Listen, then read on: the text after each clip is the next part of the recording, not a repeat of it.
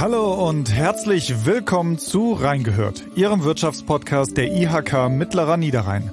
Mein Name ist Marvin Müller und ich bin zu Gast im Mies van der Rohe Business Park in Krefeld. Der Mies van der Rohe Business Park ist inzwischen über die Grenzen Krefelds hinaus bekannt. Der Mensch, der hinter der Entwicklung des unter Denkmalschutz stehenden Ensembles steht, ist der Krefelder Unternehmer Wolf Reinhard Lehndertz. Seitdem er das Gelände gekauft hat, auf dem einst das Krefelder Textilunternehmen Vereinigte Seidenwebereien AG seinen Sitz hatte, saniert er sukzessive die Hallen und Gebäude, von denen ein Großteil einst der Architekt Mies van der Rohe geplant hat. Inzwischen haben dort zahlreiche Unternehmen ein Zuhause gefunden. Zuletzt wurde eine große Gastronomie eröffnet. Daneben ist Herr Lehndatz auch Geschäftsführer der Kran und Gobbers GmbH, die technische Textilbänder produziert. Zu Beginn und bevor wir mit dem Interview anfangen, sozusagen als Warm-up, würde ich Ihnen gerne mal zwei Antwortmöglichkeiten äh, geben. Für, und Sie müssen sich ganz schnell für eine der beiden entscheiden. Modernismus oder Bauhaus? Bauhaus. Altbau oder Neubau? Hängt davon ab. Okay, wo, wovon hängt das ab? Ich selbst wohne in einem ähm, sehr modernen Haus, was im, im, im Raster gebaut ist, im ganz strengen Raster, also nach Mies, nach 100% Mies-Lehre, wo alles fluchtet und, und alles Bezugspunkte hat, ähm, flächenbündig, transparent, lichtdurchflutet. Ähm, das ist modern und doch wieder alt, weil es mies ist. Mhm. Oder ja, Altbau ist ja nicht gleich Altbau. Also mies könnte ja auch Altbau sein. Okay, also kommt ein bisschen drauf an. Ja. Okay. Pinguine oder KFC? Pinguine. Fliege oder Krawatte? Weder noch. Okay, Stadt oder Land? Ganz klar Stadt. SUV oder Sportwagen? Das hängt vom Wetter ab. Stimmt, ja. Bier oder Wein? Beides. Pizza oder Spaghetti? Beides. Strand oder Berge? Auch beides. Hängt auch ein bisschen vom Wetter am, ab, ne? Am, am besten beides, ja. Museum oder Stadion? Ganz klar Museum. Rennrad oder Hollandrad? Auch ganz klar Rennrad. Klassik oder Jazz? Sehr gerne Jazz. Und letzte Frage, Norman Foster oder Daniel Liebeskind? Auch ganz klar ist hier Mies van der Rohe mein Favorit. Ja, alles klar. Sie sind äh, Textilunternehmer in fünfter Generation. Inwiefern spielt diese Tatsache denn für das Großprojekt Mies van der Rohe Business Park eine Rolle? Oder ist das eine reine Architekturleidenschaft, die Sie da getrieben hat? Ohne die textile Tradition gäbe es kein Businesspark. Ganz einfach erklärt. Ich war ursprünglich nur auf der Suche nach einer nach einer Fläche mit vier, fünf, nach 5000 Quadratmeter Produktion und Lagerhallen mit etwas Büro. Und ähm, dass ich dann hier fündig geworden bin, ist eine Verkettung von unglücklichen äh, Umständen. Ähm, eigentlich wollte ich hier nur eine kleine Ecke mieten, dann wollte ich hier eine kleine Ecke kaufen und dann sagte der damalige Vorstand zu mir, Kaufen ja, aber wenn dann alles und fing an zu lachen. Direkt das ganze Paket. Und dann fing ich auch an zu lachen, dann haben wir beide gelacht, bis ich Bauchschmerzen hatte vor Lachen und Muskelkater. Und dann hat er hinterher gerufen und ist auch nicht teuer.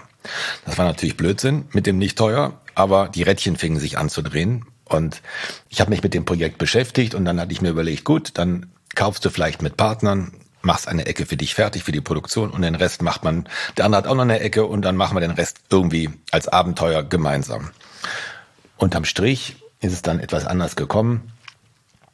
Und ähm, nach ein bis zwei Jahren stand ich dann hier mit einer Ruine, eine Industrieruine mit 55.000 Quadratmeter äh, Hallen und Büros, wo die Ventilatoren im Wind sich drehten und quietschten, wo Tauben durch die kaputten Dächer und Scheiben flogen, wo die Türen aus den Angeln gefallen sind, wo über Müll und Dreck rumlag. Ähm, äh, äh, es ist vielleicht schwierig sich vorzustellen, wenn man das heute sieht, wie es damals ausgesehen hat. Wenn Maschinen von, von äh, ausländischen Unternehmen aus der Türkei, aus Indien, aus China ausgebaut werden, ähm, da ist keiner mehr da und dann passt das nicht durch die Tür, dann wird das passend gemacht. Und so sah das dann überall aus. Schutt, kaputte Türen, kaputte Wände. Ähm, das war schon ich hatte da Schwierigkeiten überhaupt. Ich hatte ein Jahr Schwierigkeiten, überhaupt eine Überschrift zu finden. Was machen wir eigentlich? Wo fangen wir eigentlich an? Wo fängt man an, wenn alles desolat ist? Und dann war ich ganz stolz, nach einem Jahr eine Überschrift zu haben, Arbeiten im Grünen. Das klingt irgendwie lustig, aber damals war das für mich die Erleuchtung. Büros im Grünen. Also irgendwie vielleicht naheliegend, weil wir ja viel Grünfläche im vorderen Bereich haben. Aber ähm, erst als der Schutt weg war, hat man das Grün wieder so ein bisschen mhm. gesehen.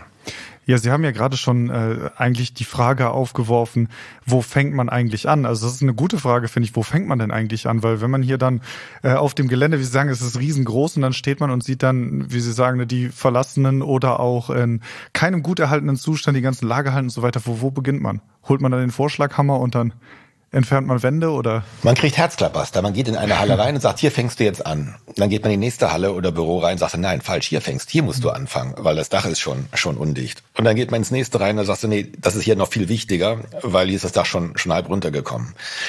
Ähm, letztendlich war das Ganze auf der Kippe, weil wenn alles in einem desolaten Zustand ist, ähm, der erste Mieter dann, der erste Mieter, den zu finden, der muss das Vertrauen haben, dass es weitergeht, dass er nicht alleine in einer Ruine hier lebt äh, und äh, oder arbeitet.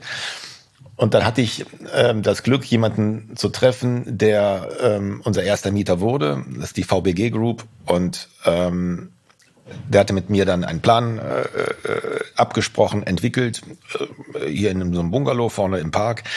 Dann kam der Vorstand aus Schweden, wollte das einmal vor der Unterschrift, meinte er, wir würden gerne mal ins Objekt rein. Da dachte ich, um Gott, da war ich gar nicht darauf vorbereitet. Das ist ja da völliges Chaos. Also man kann sich das wie folgt vorstellen, geplatzte Heizungsrohre, weil keiner das Wasser abgelassen hat. Also nasse Fußböden, dreckig, feucht, schimmelig wegen der Feuchtigkeit.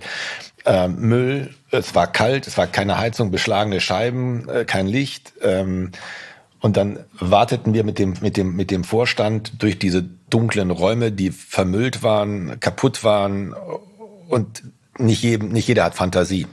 Und da dachte ich mir, wenn du jetzt dich rechtfertigst, das bringt nichts. Also habe ich nichts gesagt. Der Vorstand hat auch nichts gesagt.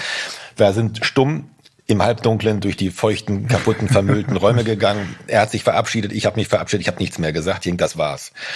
Und nach 14 Tagen rief der Geschäftsführer aus, aus Krefeld an und meinte, wenn er das Vertrauen hätte, dass ich das schaffe, dann dürfte er unterschreiben. Und das war dann der Start, sozusagen der Beginn und auch die, die Rettung. Wenn das nicht passiert wäre, wenn nicht einer gesagt hätte, ich, ich glaube daran, dann wäre es sehr, sehr schwierig geworden. Der zweite war schon relativ einfach, der dritte ging schon und so und beim vierten Mal wurde gar nicht mehr darüber gesprochen, ob das hier klappen könnte oder nicht. War das denn vor dem ersten Mieter dann, wie Sie sagen, so ein, so ein Make it or break it Punkt? Also haben Sie irgendwann, waren Sie mal an dem Punkt, wo Sie gedacht haben, das gibt einfach nichts, das kriegen wir nicht hin? Ich war nie hoffnungslos und ich war auch immer optimistisch und dass man es irgendwie hinkriegt, aber die Zeit läuft natürlich und das Objekt verschlingt ähm, äh, mit nichts tun eine halbe Million pro Jahr. Das ist dann 100.000 Euro Regenwassereinleitungsgebühr, 100.000 Euro Brandversicherung, 100.000 Euro Grundsteuer und so weiter und so weiter. Ähm, so, und das muss man auch erstmal täglich finanzieren. Jetzt ist es ja auch kein normales Gewerbegebiet, sage ich mal, wie man das kennt. Also direkt, wenn man halt reinkommt, sieht man, das ist schon ein besonderes Objekt. Können Sie denn mal kurz skizzieren, was den Mies van der Rohe Business Park eigentlich so besonders macht oder anders als übliche Gewerbegebiete? Also jetzt ist der Mies van der Rohe Business Park ähm, deutlich anders als andere Gewerbeparks. Ganz am Anfang nicht. Ganz am Anfang war es erstmal einige Büros, die wir fertig gemacht haben, mit etwas Grün drumherum. Und viele Hallen und viele, viele Gebäude, die noch gar nicht fertig waren. Ähm, jetzt, viele Jahre später, ja, jetzt sieht's ganz anders aus. Also muss ich das so vorstellen. Das Ganze ist ein Prozess auf einer Achse von 10, 11 Jahren. Und die Vision, etwas draus zu machen und die Vorstellungskraft, etwas draus zu machen, hat sich fast jedes Jahr verändert und ist von der Vision immer größer geworden. Man konnte größer denken, man konnte größer planen und andere Projekte andenken. Und ähm, dass man zu Beginn darüber nachgedacht hätte oder haben könnte, über ein Restaurant nachzudenken, über Sport nachzudenken, über eine Kita, das äh, hätte man ja auch nur wieder gelacht. Also am Anfang war ganz, ganz klar erstmal Basics. Und wenn sie eine gewisse Basis haben, dann kann man darüber nachdenken, ähm, das ja weiterzudenken. Und ich hatte einen, einen Schlüsselmoment im Urlaub.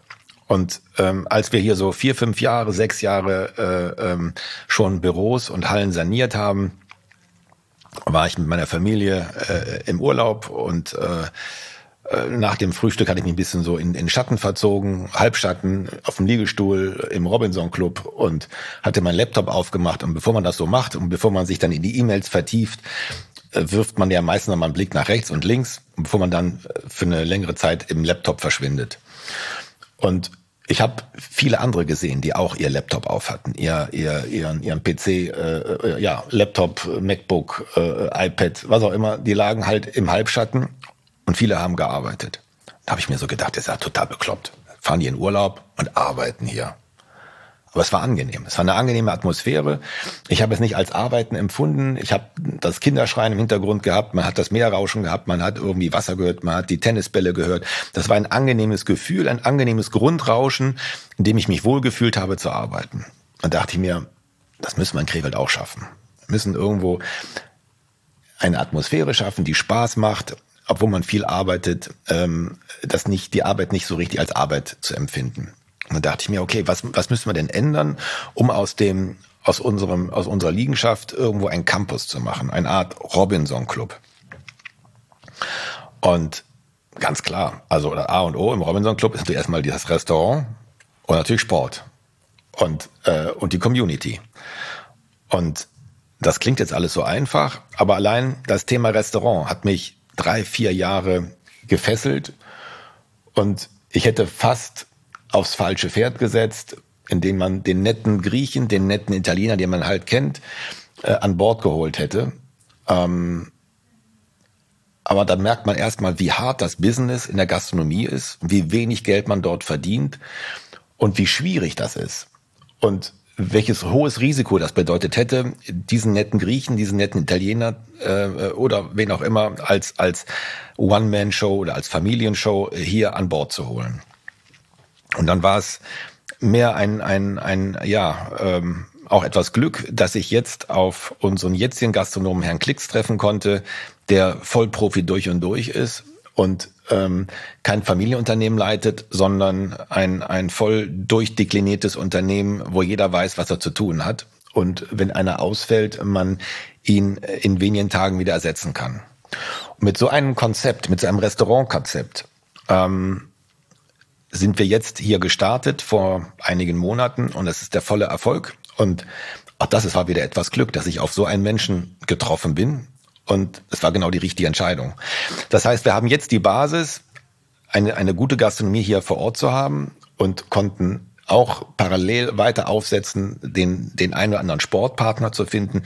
Jetzt äh, haben wir hier so eine Functional Sporthalle, wir haben hier äh, Bouldern. Ähm, und äh, sind jetzt noch in Gesprächen mit, mit einem Fitnessbetreiber, dann sind wir relativ rund und man hat dann, ähm, so auch die Überschrift, äh, die dann hier arbeiten, die Möglichkeit durch einen Rahmenvertrag, ähm, wie im Robinson Club jederzeit, wenn man möchte, einfach mal in der Mittagspause zwischendurch mal eine Auszeit zu nehmen mhm. und sich abzureagieren, um dann wieder zu arbeiten. Mhm. Das geht weiter. Das geht weiter, ähm, dass wir äh, äh, so einen Liegestuhlservice haben, wo Fatboys äh, Hängematten und, und, und Liegestühle aufgestellt werden bei schönem Wetter vom Hausmeister und abends wieder abgeräumt werden, um draußen mit dem Laptop zu arbeiten oder die Mittagspause zu machen. Ein kurzer Hinweis an dieser Stelle. Wer mehr über das Konzept von Herrn Klicks wissen möchte, der war ja auch schon mal zu Gast bei uns im Podcast und da kann man gerne sich nochmal in die Folge reinhören und erfährt dann eben mehr über das Konzept von Purino und so weiter. Äh, mich würde an der Stelle einmal interessieren, wie denn das, was Sie gesagt haben, also die Idee, die Ihnen im Urlaub gekommen ist und das Ganze dann hier zu adaptieren, wie kommt das denn dann bei den Mietern an? Naja, wenn ich ehrlich bin, äh, von der Idee bis zur Realisierung sind jetzt viele Jahre vergangen. Und der eine oder andere Mieter grinst einen dann schon an und sagt, na, wann kommt denn jetzt endlich die Gastro? und das war vor drei oder vier Jahren. Mhm. ähm, also die freuen sich, die finden das klasse und ähm, der nächste Step ist jetzt, dass wir äh, so eine Rahmenvereinbarung treffen, sodass die Mieter, die hier ansässig sind, auch alle mit ihren Mitarbeitern Sport betreiben können. Das ist für mich ein großes Highlight, auch für unser Team hier, die hier arbeiten, dann einfach das Gefühl zu haben, du kannst jederzeit Sport zu machen, jederzeit Sport mal in Sportkurse zu gehen. Das kostet dich nichts. Das ist wie klassisch im Robinson Club. Jetzt haben Sie ja schon ein bisschen angesprochen, den Zeitrahmen, den das Ganze dauert. Und über so einen langen Zeitraum gibt es bestimmt nicht nur einige Herausforderungen, sondern auch Rückschläge. Haben Sie da vielleicht ein paar Beispiele, also was Ihnen da besonders Kopfzerbrechen gemacht hat? Ich meine, klar gibt's immer so Tage, wo man ein bisschen disappointed ist, weil irgendwo ein toller Mieter dann doch nicht äh, unterschrieben hat. Ähm, das würde ich sagen, waren vielleicht so Rückschläge, aber das würde ich jetzt nicht so als Rückschlag bezeichnen, sondern es war mal ein Tag, der war nicht so erfolgreich. Ähm, letztendlich habe ich einfach viel Glück gehabt. Ähm, auch das Glück, mit einer tollen Mannschaft hier äh, inzwischen äh, vor Ort äh, zusammenarbeiten zu können.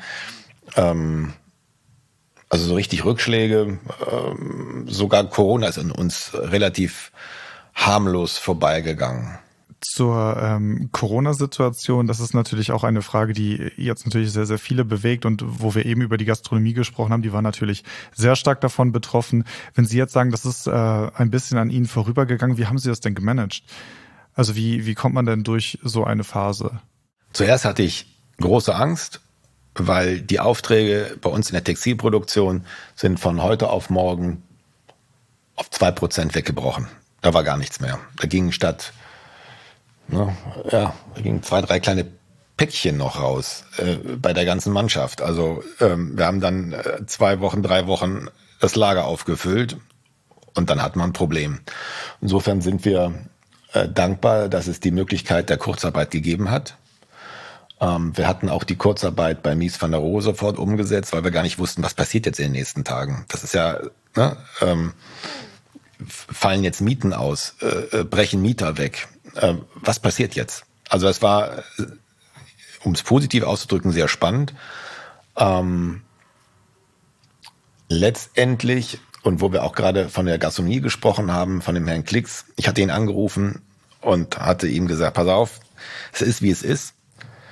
Wir haben einen Vertrag. Es nützt nichts, wenn ich jetzt anfange, in der Corona-Phase weiter den an einem Vertrag äh, festzuhalten und den umzusetzen. Und du hinterher sagst, ähm, sorry, ich kann nicht. Von daher habe ich ihm angeboten gesagt, wir hören jetzt auf mit, der, mit den Arbeiten und du rufst mich an, wenn du dir ganz sicher bist, dass wir weitermachen sollen. Und eine Woche passierte nichts, zwei, drei, vier Wochen passierte nichts. Und dann kam irgendwann der erlösende Anruf, wo der Klicks, der Frank anrief, meinte, Rainer, hau rein. Wir sind, wir sind voll fit, wir haben Bock drauf. Ähm, Corona, davor haben wir keine Angst. Und dann haben wir die Kurzarbeit aufgehoben, haben wieder hier mit Volldampf an, an dem Konzept weitergearbeitet. Hat sich denn in dieser Zeit der Park anders entwickelt, als Sie gedacht haben? Oder mussten Sie Pläne anpassen? Wir haben viele potenzielle Mieter verloren, die alle kurz vor Unterschrift standen und die waren wie abgeschnitten. Also wir hatten, es war, es lief sehr gut und mit, mit der Corona-Phase im März, äh, wo sie zum ersten Mal begonnen hatte, ich glaube der 1. April war so, so ein Stichtag, ähm, waren drei, vier sehr tolle Mietverträge weg. Und das Großgast und das Großprojekt Gastronomie war mit einem dicken Fragezeichen versehen. Und auch das Sportkonzept war mit einem dicken Fragezeichen versehen. Also das war schon jetzt nicht so prickelnd, ähm, aber letztendlich ist es dann, ja, bei den Sportpartnern mussten wir Abstriche machen, denen sind wir entgegengekommen und haben äh, uns verglichen, sehr großzügig verglichen, um auch denen zu helfen, aus der Krise rauszukommen. Und letztendlich war es auch der richtige Weg. So konnten wir auch mit beitragen, dass Schwierigkeiten, die sich angekündigt hatten, auf seitens der, der Sport, der Sportpartner aus dieser Krise herauszukommen, die ernst war, wieder herauszukommen und äh, jetzt mit uns erfolgreich durchzustarten. Wie sieht denn dann bei Ihnen die Zukunft aus? Also die Corona-Pandemie ist ja noch nicht vorbei und ich denke mal auch finanzielle Nachwirkungen werden uns auch noch ein bisschen länger beschäftigen. Wie geht es denn dann bei Ihnen weiter, vielleicht im nächsten oder übernächsten Jahr? Also wir merken, dass die, die Wünsche und die Anforderungen an neue Büroräume und Räumlichkeiten, Bürowelten ähm, schon Spuren hinterlassen haben, was, was das Coronavirus anbelangt. Ähm, man setzt, man, man integriert den Home, den, das Home-Arbeiten oder das Homeoffice sehr gerne. Und die, die, das neue Büro hat mehr, mehr soziale Gesichtspunkte, also Meetingräume, Come Together, äh, ähm, äh, größere Cafeteria, also dass man an mehreren Tagen gar nicht mehr im Büro ist und wenn man kommt, man sich dann intensiver austauscht. Und von daher äh, ändert sich das Büro ein wenig gegenüber vor Corona. Ich würde an dieser Stelle gerne einmal auf Ihr zweites Unternehmen zu sprechen kommen, mit dem Sie nämlich auch äh, Altes übernommen und zukunftsfähig gemacht haben, nämlich den Bereich Klettverschluss der insolventen Görmes AG mit der Kran und Gobbers GmbH dann. Ist das eine zweite Erfolgsstory? Ach, Erfolg. Ich weiß nicht, äh, äh, äh, ob, das Wort Erfolgsstory, das, das gefällt mir nicht. Ähm, oder vielleicht liegt auch manchmal Erfolg sehr dicht neben Misserfolg. Ähm, als Textiler in fünfter Generation bin ich groß geworden mit jede Menge Misserfolg. Ähm, das lag einfach an der textilen Strukturkrise, die wir durchlebt haben, die jetzt dazu geführt haben, dass wir quasi textilfrei sind in Deutschland. Gibt noch ein bisschen was, aber nicht mehr viel. Und was wir machen, sind auch Nischenprodukte. Wir machen keine Massenproduktion mehr wie früher. Wir machen, wir bedienen nur noch Nischenmärkte.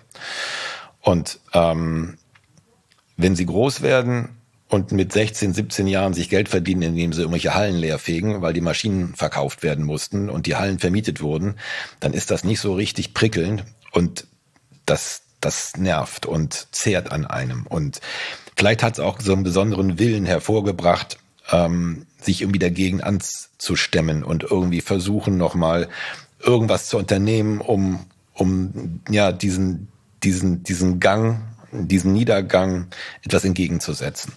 Und 96, also vor 25 Jahren, kam es zum Touchdown oder fast zum Touchdown, wo wir fast äh, schließ, komplett schließen mussten. Wir sind dann auch noch mit einer Handvoll, mit vier, fünf Leuten neu durchgestartet und haben dann eine fast vergessene klitzekleine Abteilung, nämlich die Kranzbänder produziert hat, nochmal die Ärmel hochgekrempelt und versucht, diese Abteilung, die der kleinste im, im Markt war mit den schlechtesten Produkten, ähm, ohne Marketing. Es war einfach alles, alles schlecht. Haben wir nochmal die Ärmel hochgekrempelt und haben versucht, hier äh, äh, ja, Gas zu geben. Das war letztendlich, hatten wir Erfolg und ähm, also sind aus diesen aus dieser kleinen Abteilung doch wieder eine ganz ansehnliche Firma geworden, wo wir inzwischen mit unseren Produkten Kranzbändern ähm, ja Marktführer in, in Europa oder Nordeuropa sind, mit Abstand. Und wir hatten auch nochmal das Glück, ähm, von Gürmes äh, die Klettbandsparte mit übernehmen zu dürfen, weil Gürmes sich aus Deutschland verabschiedet hatte. Ähm, so, also und letztendlich ist auch ein tolles Team, was jetzt inzwischen an Bord ist, äh, was äh, hier eine tolle Arbeit macht. Ähm, ohne das wäre das Ganze nur, nur halb so schön und nur halb so gut. Ich habe jetzt äh, im Gespräch, aber auch in der Vorrecherche sehr den Eindruck, dass Sie gerne etwas, ich sage mal, Altes nehmen und dann mit Innovation das Ganze überarbeiten. Das bedeutet aber natürlich äh, auch gerade, dass das eine ganze Menge Arbeit ist, die da drin steckt. Jetzt haben Sie natürlich mit dem Mies van der Rohe Business Park und dann eben auch der ähm, Kran und Gobbers GmbH zwei Geschäftsführerposten. Wie bekommt man das denn zeitlich überhaupt noch unter einen Hut? Ähm, das funktioniert nur, indem man auch wieder Glück hat und ähm, den einen anderen tollen Mitarbeiter findet, äh, der Spaß hat, den, den Spaß teilt und wo man dann einfach loslässt. In der Hoffnung, es geht gut. Und ich muss feststellen, es läuft eigentlich besser, wenn ich loslasse. Mhm.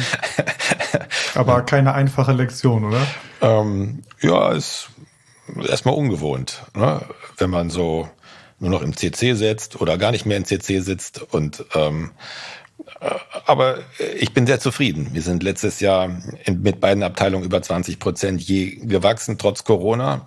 Und ich war nur noch wenig involviert. Und insofern habe ich auch da wieder etwas Glück gehabt. Welche Bedeutung bei Ihren Unternehmertätigkeiten hat denn die Stadt Krefeld? Die Stadt ist ja ganz eng, also Textil und Krefeld ist ja eins.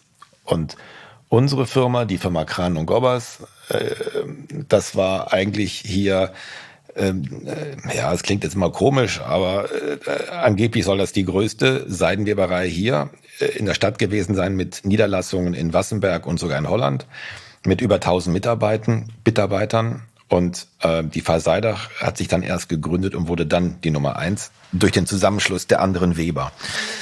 Ähm, Insofern, wenn man in die Vergangenheit zurückblickt, und das ist jetzt ja hier sehr, sehr oft der Fall, wenn ich in alte Fotos gucke, in alte, alte, äh, ja, ähm, äh, mit der Verseidach mich auseinandersetze, jetzt mit dieser Liegenschaft, dann ist das immer wieder auch ein, ein Rückblick in die Vergangenheit, in die Stadtgeschichte.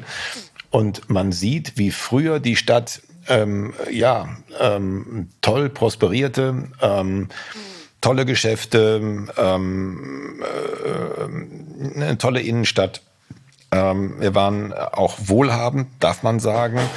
Man munkelt, es gab mal in irgendeiner Phase, äh, wo Krefeld die reichste Stadt in Deutschland war, wo Krefeld sogar den Düsseldorfern Geld geliehen hat. Ähm, und das ist ja jetzt alles so nicht mehr richtig. Und von daher ist von mir auch da der Wunsch, etwas beitragen zu dürfen, dass wir etwas, ja, Krefeld wieder äh, ein Stückchen schöner machen, wieder ein Stückchen besser machen. Was muss denn dazu passieren? Also welche Veränderungen würden Sie sich denn wünschen? Ich würde mir wünschen, dass man manchmal größer denkt. Ähm, ich habe das selbst so ein bisschen miterleben, also mit, bei mir selbst festgestellt. Ich hatte äh, vor zehn Jahren habe ich in einer ganz kleinen, in einem kleinen Büro gearbeitet mit einem kaputten alten äh, äh, Filzteppich mit, mit kleinen Einfachverglasungsscheiben, wo man in so einem Schrebergarten reingeguckt hat. Ähm, da kommt man, wenn man so klein klein da sitzt, so wie ich gesessen habe, da kommt man auf keine tollen Ideen. Und wenn man dann das Glück hat, einmal hier in solchen Büros sitzen zu dürfen, mit großen transparenten Fenstern, mit großem Büroraum und auf einmal ist ein ganz anderer Geist, der hier weht und man denkt auf einmal anders, man denkt größer. Ähm, aber das ist das eine. Ähm, zurück zu Krefeld. Ähm, ich würde mir etwas mehr, mir mehr Mut wünschen, wenn wir an Projekte herangehen.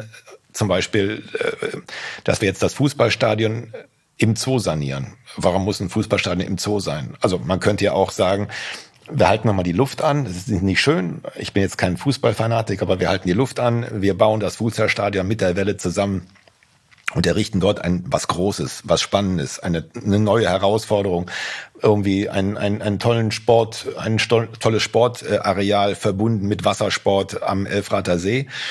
Ähm, das wäre für mich ein großer Wurf. Und dann den Zoo groß zu denken und sagen, wir haben schon, äh, wir sind ja schon, äh, der Zoo ist sehr bekannt äh, und hat eine gewisse, ja, eine gewisse Wirkung auf, auf die Umgebung. Und das würde, glaube ich, auch dem Zoo gut tun, wenn er noch mehr Attraktionen hätte und ähm, so etwas dann richtig groß denken würde. Also das waren jetzt so zwei, vielleicht zwei, zwei spontane Beispiele. Ich finde es auch sehr schade, dass das Eiermann-Gebäude hier bei uns schräg gegenüber leer steht und dass wir den Mut nicht aufbringen, ähm, das äh, zu sanieren und wieder als, als Stadthaus zu, zu nutzen. Das finde ich sehr schade. Gut, mit äh, diesen Worten sind wir jetzt auch schon fast am Ende dieser Podcast-Folge angekommen. Eine letzte Frage für Sie hätte ich noch und die bezieht sich auf Mies van der Rohe. Wenn Sie die Gelegenheit hätten, den 1969 verstorbenen Architekten einmal treffen zu können, worüber würden Sie gerne mit ihm einmal sprechen? Nach all den Erkenntnissen, die Sie jetzt auch gewonnen haben aus Ihrer Arbeit hier am Business Park. Ich bewundere Mies ähm, für seinen Mut und für seine, ja, für, für seine Entwürfe, für seine damals sehr, sehr äh, verrückten Entwürfe. Hier Haus Langhaus Esters äh, zu planen, zu bauen. Ähm, die Leute haben das nicht verstanden. Die dachten, das sind immer noch äh, Ruinen, Bauruinen oder Häuser, die nicht fertig geworden sind, weil der Dachstuhl fehlte. fehlte. Ähm, Wenn es nach ihm gegangen wäre, wären die Häuser ohne Türen geplant werden, äh, geplant worden. Also einfach mit mit mit äh, mit verwinkelten äh, oder mit mit Winkelwänden äh, zu arbeiten. Ähm, dann auch äh, ja mit mit den Hauseigentümern dann äh, klar zu definieren, was wird mit reingenommen, was wird nicht mit reingenommen. Also schon sehr streng, sehr äh, finde ich toll und da frage ich mich, wie, wie ist er da mit, mit umgegangen? Wurde er angefeindet? Gab es Rückschläge? Hat er irgendwie mal dran gezweifelt, seine Philosophie vielleicht durchsetzen zu können? Hier das Gebäude, was wir hier haben, das HE-Gebäude, das viergeschossige äh, Gebäude, Bürogebäude, das war zum Beispiel die Blaupause für die Hochhäuser in, in Chicago und in New York. Ein Stahl-Skelett-Betonbauweise, die damals revolutionär war, die er hier bei uns zum ersten Mal ausprobiert hat. Das ganze Haus, äh, das ganze Gebäude, gebaut 1930, ist ähm, äh, selbsttragend. Die ganzen äh, Wände äh, sind alle nicht statisch. Also ein Novum damals. Ähm, also darüber hätte ich mich gerne mit ihm unterhalten, wie er damit umgegangen ist, mit seinen, mit seinen Ideen, wie die Leute das aufgenommen haben. Ich glaube, es gab nur ganz wenige, die ihn erstmal unterstützt haben, so wie Lange und Esters. Das ist dann der von Ihnen angesprochene Mut, den man manchmal aufbringen muss, auch neue Wege zu beschreiten, oder? Ja. Gut. Damit sind wir am Ende dieser Podcast-Folge angekommen. Herr Lehners, ich bedanke mich ganz herzlich bei Ihnen für dieses Gespräch. Dankeschön. Und ich bedanke mich natürlich auch bei unseren Hörerinnen und Hörern. Ich hoffe, diese Folge hat Ihnen gefallen. Wenn Sie mehr wissen möchten zu den Themen Gründung und Selbstständigkeit, dann lohnt sich ein Blick in unsere Show Notes. Die IHK berät Gründer bei allen Fragen rund um Finanzierung, Geschäftskonzept, Strategie, Marktlage und Rechtsform. Die Experten der IHK stehen auch gestandenen Unternehmerinnen und Unternehmern zur Seite. Mit Rechtsauskünften, beim Thema Ausbildung, mit Weiterbildungsangeboten, bei Fragen zur Nachfolgeregelung und mit ihrer vertraulichen Krisenberatung, wenn Not am Mann ist. Auch Unternehmen, die den Schritt ins Ausland wagen wollen und ins internationale Geschäft einsteigen möchten, unterstützen die IHK-Experten mit Beratung und vielfältigen Angeboten. Weitere Informationen finden Sie auf unserer Webseite unter www.mittlerer-niederrhein.ihk.de. Der Link dazu ist in den Show Notes. Mir bleibt nur noch zu sagen, vielen Dank fürs Zuhören, bis zum nächsten Mal und auf Wiederhören.